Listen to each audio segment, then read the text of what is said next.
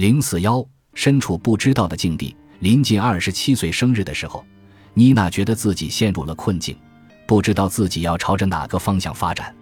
她知道自己很幸运能在娱乐圈里的一个大公司里工作，但大约一年后，她对工作的理想化憧憬开始逐渐暗淡。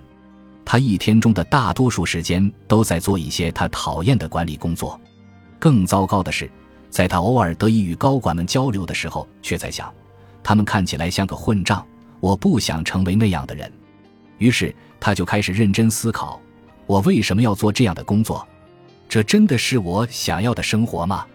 妮娜就这样陷入了困境。与他大多数朋友的收入相比，他的工作报酬很高。他真的在努力对这件事保持积极态度。因为他做出了明智的选择，为自己建立了长期的经济保障。但随着时间的流逝，每一天离开办公室时，他都在想：我生命中的一天时光又这么浪费了。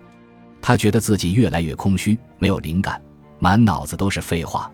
但他不知道他需要什么来使自己快乐。是的，他正处于青年危机中。暂停，你也处于相似的境况吗？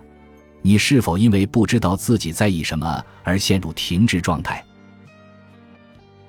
本集播放完毕，感谢您的收听，喜欢请订阅加关注，主页有更多精彩内容。